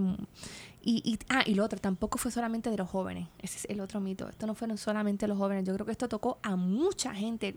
Los otros días estaba hablando con una señora de 60, me dijo, yo tengo 68 años. A mí no me vuelven a coger de boba. He sido PNP toda la vida. Yo, mira, no es que va a votar por mí, no es que va a votar PIP, pero esa íntegra no vuelve a votar. Ujú. O sea, y, y eso va a cambiar el panorama electoral. Eh, no sé cuántos candidatos se lancen independientes. Ya se ha anunciado un par de gente que iría a la gobernación independiente. Eh, yo creo que todavía está, nunca habíamos estado tan adelantados. Las, candidaturas comienzan a radicarse el primero de diciembre. El primero al 30 es el periodo que dispone la ley.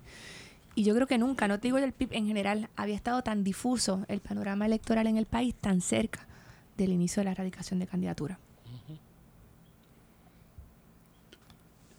Se la jugó bien, Pues- ¿oíste? Dio tiene un buen juego de piernas.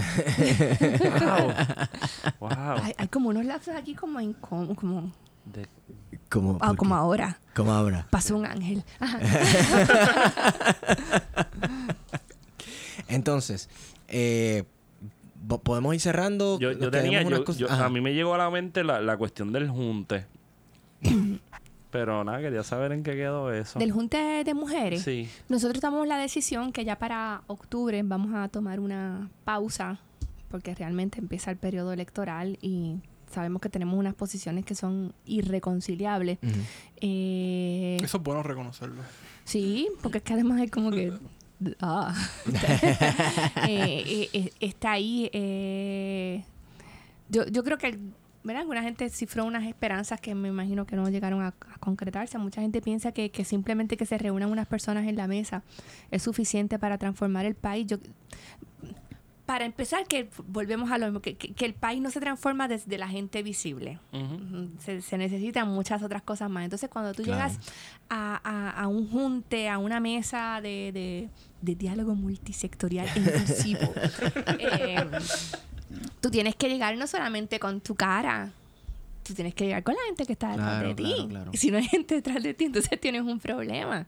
Eh, y, y, ¿verdad? Pues esos son procesos complejos que, que yo creo que pueden empezar a darse. Yo, para mí ha sido eh, durante, más o menos después del huracán, yo he iniciado un proceso de conversaciones mías con distintos sectores y he reunido en mi casa gente que, que piensa distinto a mí, independentistas todos, porque ahí te digo yo, yo no, yo no estoy para hacerle... no, Esa es la no. constante, Sí, esa es la constante. Entonces, si no somos independentistas, aquí no... no Digo, porque ese es el mínimo. podemos encontrarnos en cuanto a los elementos procesales, naturalmente, con gente de, de- de- de otras ideas, pero yo, yo, yo no tengo por qué hacerle la campaña a ningún libre asociacionista.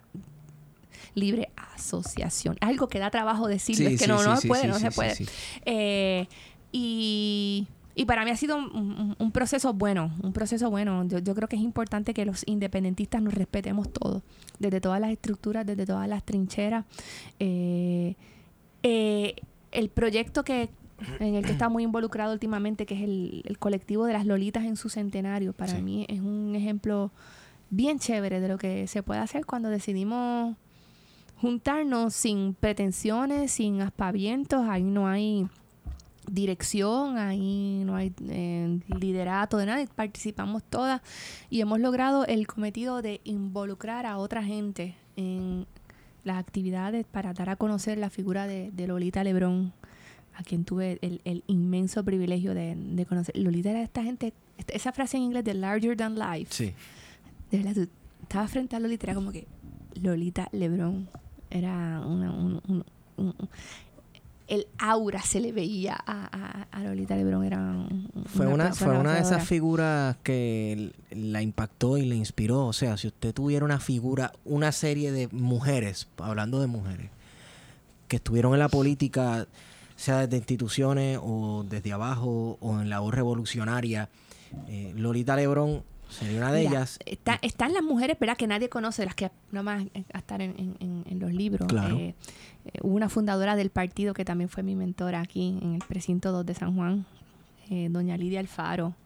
Eh, Irma Rodríguez, que fue candidata a la alcaldía de San Juan, a la alcaldía de Orocovis, estuvo conmigo en la cárcel. Eh, o sea, de las muertes que más yo he llorado en, en la vida y para mí, Irma fue también mi, mi mentora. Eh, mujeres como eh, Doña Valdramina en Guayanilla, Doña Gelsia en Peñuela, mujeres adelantadísimas, adelantadísimas a, a, su época. Y claro, Doña Lolita, que, que era auténticamente un ser superior. Eh, Doña Lolita en los últimos años desarrolló una enorme afinidad con el Partido Independentista y en su casa tenía un cuadro bien grande del corazón de Jesús. A un lado estaba una, un cuadro de Albizu y al otro lado una foto de Rubén. Adoraba a, a Rubén y, y, esa fue una de las cosas más lindas cuando estuvimos en Vieques, me acuerdo. Eso fue el 13 de febrero del año 2000. Estamos en la playa y de pronto llega esta Yolita, la ice cream, que era la peor porque era la más chiquita y ya era tarde, lo les estaba bien malo y se baja Lolita Lebrón. no, no, nosotros no tenemos, el celular ya no funcionaba. Al principio el celular funcionaba, llegó un momento en que no funcionaba el celular en, en el campamento en Vieques. Y de pronto está doña Lolita, como siempre vestía, de, con tacos medias, su traje. Sí, Don sí, Sergio, sí. su esposo, de chaqueta y corbata. Empapados, pero empapados de arriba a abajo. Eh, doña Lolita se tuvo que poner uno de los sets de sudaderas de, Vie de, de, de, Rubén, que le habían llevado a Vieques a Rubén. Eh, entonces estaba en sudadera y taco. Caminando por la arena de Lolita. Exacta, exacta. Y, Pero no esperaría menos Y- de Lolita Lebrón, la realidad. y se sentó a hablar y, y le dijo, mire, don Rubén, ella trabaja, trataba a todo el mundo de don o de licenciado usted. Mire, don Rubén, este aire aquí parece sentirse muy agradable y la brisa del mar, pero este es un aire contaminado. Y usted se va a enfermar aquí. Y en efecto, a Rubén le diagnosticaron el cáncer en Vieques. Wow. Eh, y yo siempre al diablo, Lolita como que lo, lo vio. Y como Lolita era auténticamente una persona mística, o sea, mística en la tradición de San Juan de la Cruz. Sí, sí, eh, sí. mística sí. de que era una ca- católica devota que una vez a la semana ayunaba, que tenía periodos extensos de, de meditación. Eh, algún día hablaré de algunas de las cosas que me contó, las visiones que, que, que tenían, visiones sobre Rubén, sobre cosas de, de la independencia. Y, y además era, era siempre bien, bien exacta y, y, y- y bien guapa. Y me regañaba si no usaba el lipstick correcto. y muy franca. Una vez estábamos en una... Antes de que se construyera el centro de convenciones, eso era un terraplén ahí. Sí. Y ahí empezó una marcha que se hizo por los presos políticos que estaban, el grupo donde estaba Papo Segarra, donde estaba Adolfo, ese grupo. Y entonces a mí me tocó ir a buscar a Lolita a la casa y fuimos a buscar a, a doña Lolita, a don Sergio. Y llegamos y cuando llega Lolita, pues todo el mundo a saludarla y, y, y se acerca una eh, ex legisladora del Partido Popular a saludarla. Y doña Lolita bien fría, bien fría. Y ella le dice, doña Lolita, pero usted no me reconoce. Y ella dice, sí, mija, yo sé quién tú eres. la que traicionó al Partido Independentista. esa, esa era Lolita, ¿no? Era, y siempre hacía una, una defensa férrea del partido. No, no votaba porque juró no votar. Sí. Pero hay una grabación de ella en el colegio de abogados, de la gente que habla en la radio y que lo que busca es sembrar el, el disenso y que odian a Rubén y que gente, en eso. Nosotros lo que necesitamos es amor en esta lucha. Así que a mí, Lolita, pr- primero, ¿verdad? Esa capacidad de, de, de- de sacrificio y, y la interesa de doña Lolita y de don Rafael. O sea, yo veo a don Rafael Cancel Miranda, que si tú le dices mañana que hay un bautizo de muñecas por la independencia, don Rafael llega, llega. Engafado y en cámara lenta con un pique. No, pero Sí, para los- a los primeros de mayo, verlo llegar a los primeros de mayo Bien a, a marchar. Solidario. Eh, eh, alguien que ya no tiene nada que probar, o sea, que tiene, ya tienes todos los galones puestos, ya, ya tienes el reconocimiento, la gente te adora y, y, y, y, y no se cansan. Pero, Heriberto Marín también. sí. Don Heriberto, don Heriberto, don Heriberto nos va a enterrar a nosotros. Sí. Don Heriberto caminamos desde el año pasado, desde la Casa Canales. Desde la Casa Canales, en Coabey. Fue larguito, sí. Caminamos hasta el pueblo. Y don Heriberto estaba como Y si tal cosa. gente que se... No, que no puedo. Venía la ambulancia Pero- y él seguía Y caminando. don Heriberto hablando. Pero eso es algo que tiene gente de esa generación, eh, Cancel Miranda, eh, Ricardo Díaz Díaz, que en paz descanse, que falleció hace poco. Gente con un espíritu indomable. Entonces, uno ve gente que e- ellos, gente como Cancel Miranda, como Lol- Lolita Lebrón, les dobla en edad y, parece por dentro están eh, escriquillados. Sí, hay mucha changuería. Por eso yo no entro en estos debates estúpidos de generaciones. Sí. De que si los baby boomers y demás. Ah, que si una esto, generación que que si estuvo generación. clara y que sigue estando clara y que dio un ejemplo de lucha y que sigue con la consistencia dándonos ese ejemplo. Exacto. Mira, mira, las luchas como peñuelas. Los que están ahí no son adolescentes. Hay grupos de universitarios que han ido, que han sido solidarios, que estuvieron en los arrestos. Eh, oye, pero los que están ahí, los que rompían noche, qué sé yo, che. nos puestos sentamos a hablar, nos sentamos a hablar con Jimmy Borrero y No, no. unos cuantos de la, de Jimmy- la comunidad y Jimmy es el brazo armado del PIB. Bueno, Ji- Jimmy manda y va, Jimmy manda, más de que yo siempre me río con, con, con Jimmy. Y, y tiene una forma tan franca de decir las cosas. Un día estamos, tú sabes, teorizando del país, qué sé yo, toda esta cosa. Y llega Jimmy y me dice, ¿sabes qué pasa? Esto se jodió. Se acabó la conversación, ya Jimmy lo resolvió todo, lo resumió todo. Pero Jimmy, Jimmy ha sido de verdad... eh, y, yo creo que es lo, que define es si tú tienes ese fuego interior, si tú tienes esas ganas, si tú tienes ese algo, si uno tiene eh, eh, eh, esa capacidad de ser siempre disidente ante la injusticia. Pues si uno tiene eso, pues eso es lo que te anima y eso no se va con los años, eso aumenta con los años. Y por eso eso de hablar de generaciones, no, mano, aquí tenemos gente de 60 y 70 años que lo que tengan que hacer. Digo, ya yo no soy tampoco ninguna niña, ¿verdad? ya, yo, ya yo puedo hablar de ustedes como la juventud que se aupa. Pero que uno va todavía a comité y tú ves personas de 80 años que siguen estando consistentes en el comité, haciendo trabajo de base, caminando, haciendo lo que hay que hacer día a día. No, eso, eso, eso está ahí, eso está ahí. Y, y, y yo creo que, que es importante que, que la gente más joven comprenda el valor de ese tipo de militancia, porque Facebook y, y, y plan de contingencia, todas estas cosas son una chulería. Pero a la gente la tienes que ver, Hay que la salir a la tienes calle. que buscar Ah, sí. en la casa, las convocatorias de las redes, eso es espuma. Pero a la gente la tienes que buscar y tienes que tener un lazo con esa persona. O sea, eh, tú eres para la independencia en Ay Bonito, qué sé yo, lo que tú seas para Peter Matina y para Carmen y para Graciela, eh, y lo eres en Cabo Rojo, lo que seas para eh, Franklin y para los otros compañeros. todo- o sea, eh, la, la- política tiene nombre y apellido, la política real. Y, y- y la gente, si, si tú no tienes esa conexión o si, si estás demasiado en las nubes o si no, pues de, de nuevo, lo que estás haciendo es otra cosa. sí. Lo que estás haciendo son empujando. Y, y aquí hay que tener mucho cuidado con los paracaídas. Y con la gente que llega sin base, con la gente que llega sin proyecto, porque entonces, ¿qué representa? ¿Qué representa? Una, envol- una envoltura distinta para más de lo mismo. Y, y- y creo que ese es el peligro, por ejemplo, de algunos candidatos independientes que pueden representar una imagen fresca, pero lo que hacen es reproducir el discurso del sistema. Y lo que hacen es operar dentro del sistema y negarse a la confrontación que, insisto, la confrontación, y cuando hablamos de confrontación no es que hay que entrarse a palos, con, a lo mejor en alguna ocasión habrá que hacerlo, Eh, eh. pero, ya ha habido- pero, pero, pero la confrontación se tiene que dar en, en- en- en muchos espacios y no puede ser el acomodo fácil. sí. Wow.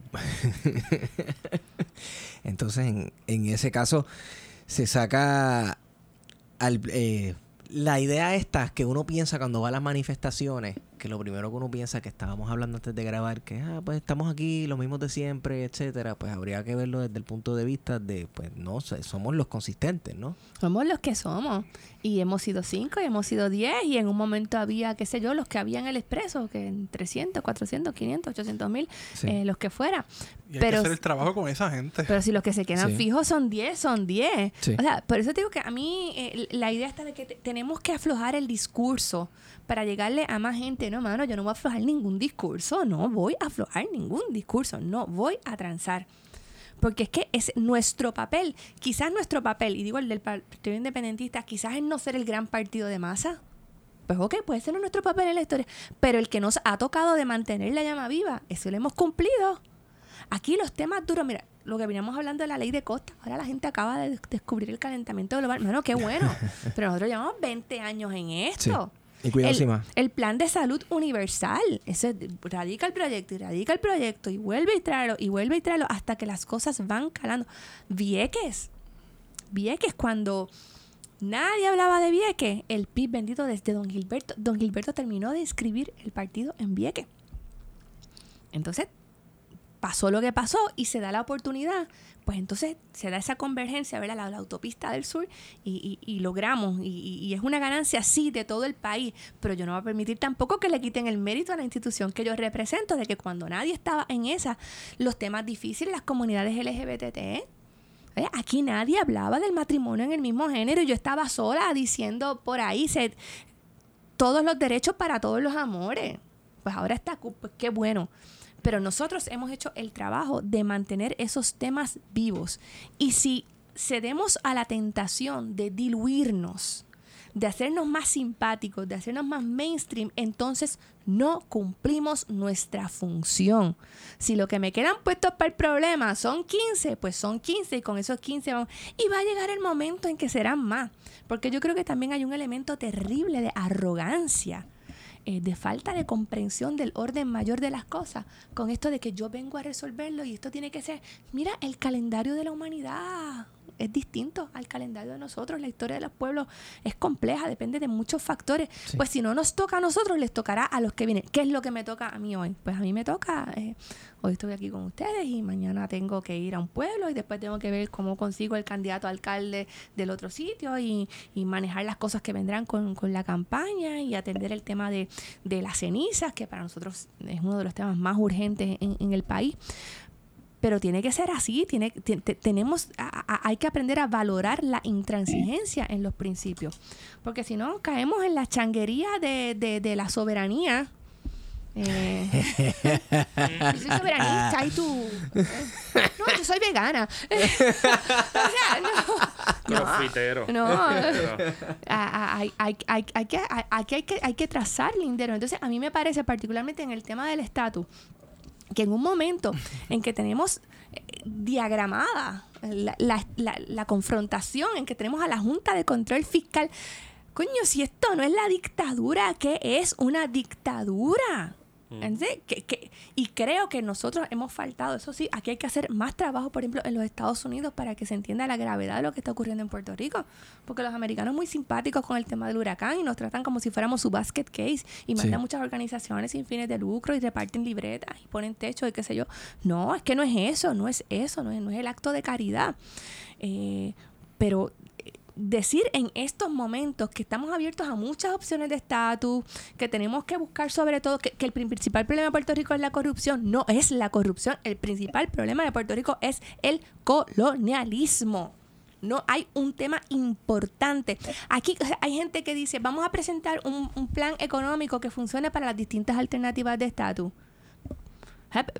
Pero que el chiste se cuenta solo. Eh, eh, eh, o sea, exactamente cómo es que vamos a bregar con la protección de los intereses comerciales puertorriqueños bajo el ELA, bajo la estadidad. Explícame esa. Explícame en términos jurídicos cómo es que tú te le vas por encima a la cláusula de comercio interestatal, que es la que nos tiene el país, eh, que no cabe un Walgreens y un CVS, que yo no sé cuánto tinte de pelo y pasta de diente compra la gente para que se Eh, Que, hasta lo más básico, lo que son las cenizas, los vertederos, son políticas en las que no podemos tomar ningún tipo de control. Y el poquito que pudiéramos no se atreven por miedo a, a- a los americanos. Ujú. Porque, eh, pues, porque eso es- el, el colonialismo opera como una emboscada psicológica y mientras continuemos bajo la bota de otro país, aquí no se va a desarrollar la capacidad del pueblo puertorriqueño.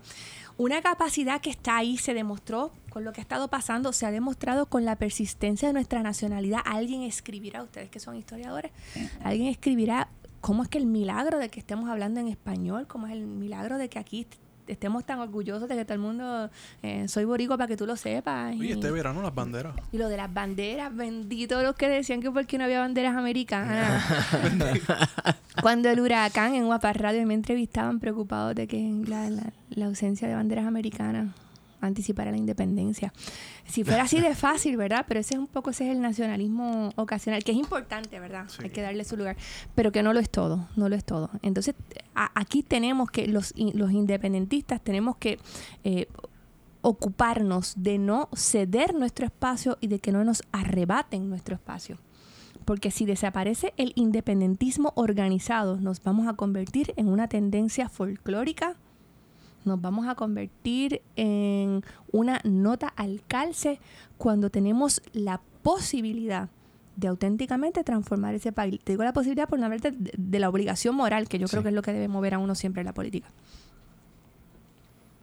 Bueno, Yo creo que, eh, habiendo dicho eso, podemos concluir. Pero Dios mío, mira cómo se va el tiempo con ustedes. Como dice Kermit the Frog, time's fun when you're having flies. Como, time's fun when you're having flies. Este, Sí, te salió. Sí, ¿sabes? Te quedó súper. Gracias. Miss Piggy, te queda igual.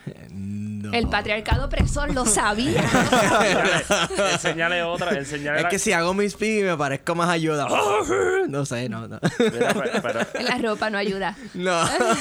Tal vez sí me, sí me cambió la ropa. No. Un Oscar de la renta. un Oscar de la renta. Tenés que tirarle la voz del renunciado. Ah, eh, saludos pueblo de Puerto Rico. Quiero decirle que agradecemos que esté aquí con nosotros hablando del plan. Plan, plan, plan. Plan, plan, plan, ruta, plan. Licenciada, gracias. Muchas por esta gracias a ustedes, la he pasado súper. Nos extendimos demasiado, te lo dije. Yo empiezo y no paro. dijimos una hora y yo creo que nos fuimos Sí, un poco más. sí, una hora y media. más, una hora y media vamos. Y no ha llegado la pizza. Pero muchas gracias, muchas gracias por la, por la oportunidad. Muchas gracias a la señora productora Obligado, siempre. que está ahí escondida. En el clandestinaje. En el clandestinaje. Eh, las puertas de nuestro estudio están abiertas para usted. Muchas gracias, muy Te puedes gentil. autoconvocar. Ah, claro. Cuando Cuando quiera. necesite lo que sea. Mira, Eso voy para allá. cool la autoconvocatoria. Sí, sí. Así que funcionan las cosas aquí. Así que Sí. siempre Si no, bienvenida. preguntar a Eda. Sí, Siempre. exacto. Ella es una muestra, ¿verdad? Súper, esa es la pana mía del corazón, la verdad.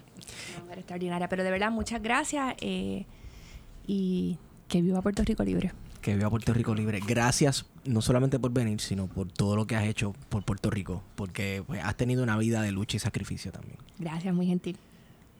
Eh, a mí me consiguen en Estigón por Twitter. A mí, arroba PHTO, feto. Y, y antes de eso, tengo que hacer el disclaimer, digo, el disclaimer, ¿no? La cuñita de que este episodio, esta nota del cárcel fue traído a ustedes gracias a la colaboración del libro 787.com. Si usted utiliza el, el código plan de contingencia, pues va a recibir free shipping en Estados Unidos y Puerto Rico. Vayan allí, gocen, compren los libros, lean los de Pico, discútanlo con nosotros. Lean lo que quieran, pero cómprenle. Que son una gente bien Importante. chévere. compren, ¿sabes? Los documentales más cool como Seba, que ese documental está bien brutal. Les recomendamos que lea el libro, que también está el libro 787, y vea el documental, que también está el libro 787. Eh, lo puede conseguir ahí, así que recuerde, plan de contingencia, el código de promo. Deberías poner el documental de Seba a los viejitos que van al consultorio de tu país. Ay, bendito, se si se van en una yo, les, crisis. yo les pongo el de Betance y ella, mira que, que, que me apagues eso. Mira, yo pensaba que el disclaimer era que este episodio había sido traído a ustedes gracias a la colaboración del gobierno venezolano, pero. pero a mí me consigues en Guariocandanga. ¿Y a ti, María? María Lourdes Pip. Bueno, buenas noches a todos y todas los que nos escuchan. Y habiendo dicho eso, somos con ustedes. Plan de contingencia.